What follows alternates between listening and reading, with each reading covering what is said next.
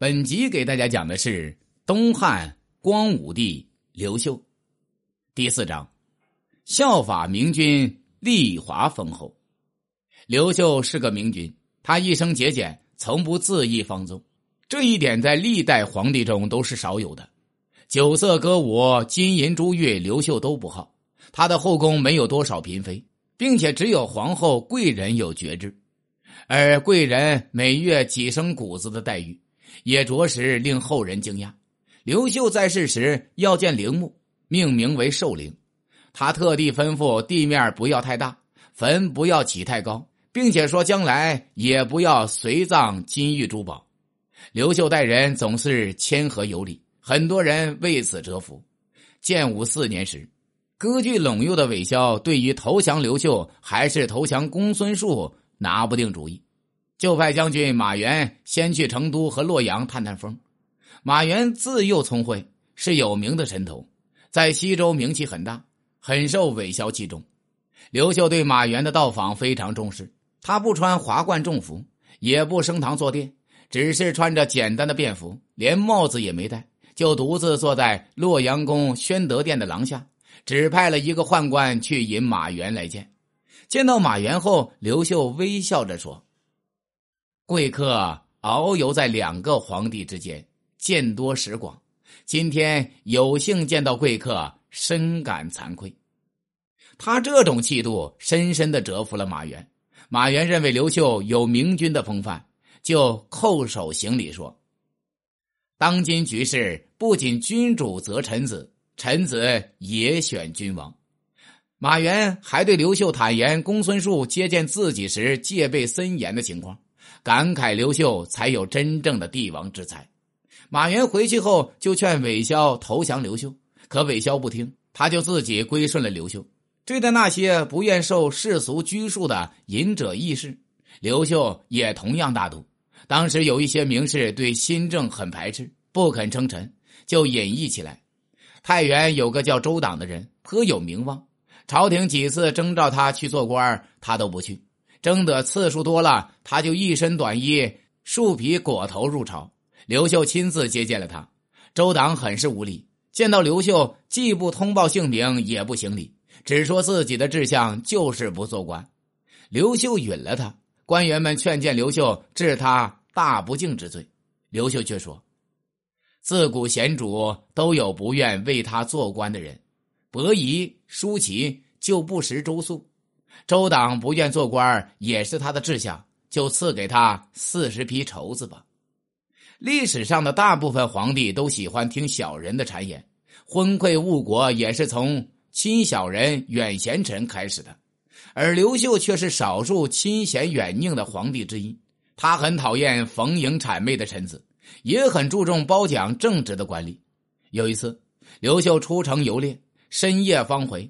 他想从东北门入洛阳城，可守门官智运拒不开门。刘秀的随从点起火把，高呼是皇上回城了。智运却说火光太远，看不清楚，还是不开门。刘秀无法，只好转到东城门进。第二天，智运不仅没请罪，反而上书指责刘秀沉于游猎，败坏风气，危害社稷。刘秀也不生气，反而赐给他百匹布以示奖励。而放刘秀进城的东门守城官却被贬为登封县尉了。不过刘秀也不是完人，他毕竟是皇帝，帝王威仪还是很重要的。韦骁、公孙述被打垮后，刘秀找出他们之间的书信往来，在朝会时读给大臣听。大司徒韩信曾是追随刘秀征战的人，颇有军功。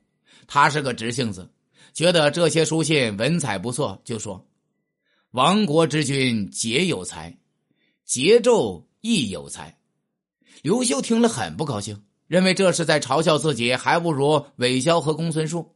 他还没有发作，韩信又上奏了一些正事，说最近会发生饥荒和暴乱。刘秀认为他在指责自己治国无方，当场就拉下脸皮罢免了韩信。韩信被处，刘秀还不解气，又下了诏书，派人上韩家去谴责他。大司徒乃三公之一呀，相当于宰相。韩信被免了职，还受到皇帝的特诏谴责，这可是逼他去死了。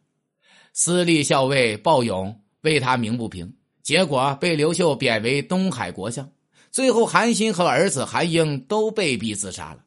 这事使得朝臣们都很有怨言。刘秀为了挽回人心，就以大司徒之礼安葬了韩信。刘秀为政勤勉，对官吏们也要求很严。不过有时严得过头，对犯错的大臣处罚很重，甚至对尚书一类的近臣都不留情面，还当面鞭笞，使得群臣莫敢正言。不少人因为害怕而弄虚作假，谎报政绩。这种情况到后来才有所改善。娶妻当得阴丽华，是刘秀年轻时就有的志向，在他二十九岁时，终于如愿以偿。后来在征战中，为了得到权贵的支持，他又娶了富豪之女郭圣通。刘秀刚当了皇帝，急需权贵协助，只好立郭氏为后。郭氏之子刘江为太子，殷氏为贵人。不过他最宠爱的还是阴丽华，最喜欢的儿子刘庄也是殷氏所生。郭氏不得宠，自然心怀嫉妒，这样又引来刘秀更加厌恶了。建武十七年。公元四十一年，刘秀的统治已经完全巩固了。他终于废了郭氏，立阴丽华为后。太子刘江看形势不好，主动请废，最终刘庄做了太子，刘江成了东海王。刘秀对刘江还是有些歉意的，他加大了刘江的封土，给了他较好的待遇。建武中元二年，公元五十七年，刘秀在洛阳病逝，终年。六十三岁，他在位三十二年，他开启了东汉历史。他统治的时期史称光武中兴。他自称无益于百姓，葬于元陵。本集已经讲完，下集讲的是东汉明帝刘庄。